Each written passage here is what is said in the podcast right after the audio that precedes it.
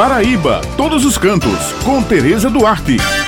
Bom dia, minhas amigas Bete Menezes, Josi Simão, meu amigo Maurício e um bom dia especial para todos os ouvintes que estão com a gente aqui no Jornal Estadual um lugar aprazível pela própria paisagem serrana e temperaturas amenas. Assim é o município de Serraria, próxima cidade a receber a programação da Rota Cultural Caminhos do Frio 2023. Bem, pessoal, Serraria apresenta vales cobertos de vegetação típicas da região, além de ser detentor de engenhos que, no passado, foram moradias da aristocracia rural paraibana. Lá se encontra a famosa Pedra da Furna, antiga residência de indígenas, e é nesse ambiente de belezas naturais, história e tradição que os visitantes irão poder vivenciar a partir da próxima segunda-feira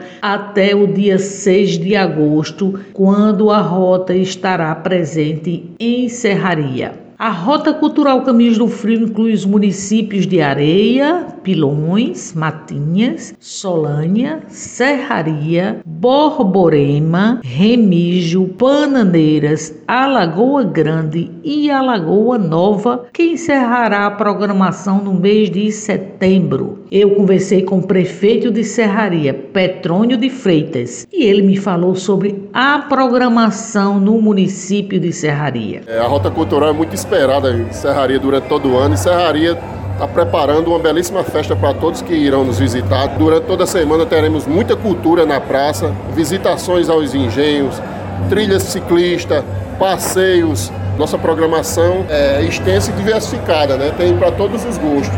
Quem for à serraria, eu tenho certeza que não irá se arrepender. Como eu disse, é uma festa já que virou tradição. Muita gente passa por serraria nessas datas, né? no, no caminho do frio. Serraria conta com meios de hospedagem? Serraria já tem hospedagem, pousadas. E quem não quiser ficar hospedado em Serraria, a gente está a 15 quilômetros de Bananeiras, né? Então temos opções também, Borborema também. A areia, hoje Serraria está no centro do, do Brejo, então esperamos é, que pousada não seja o problema, quem quiser visitar. E a tradicional é, cavalgada, vai acontecer? Vai acontecer, esse ano teremos a 14ª cavalgada, cada ano fica maior. O ano passado, mesmo com muita chuva, muitos cavaleiros e amazonas.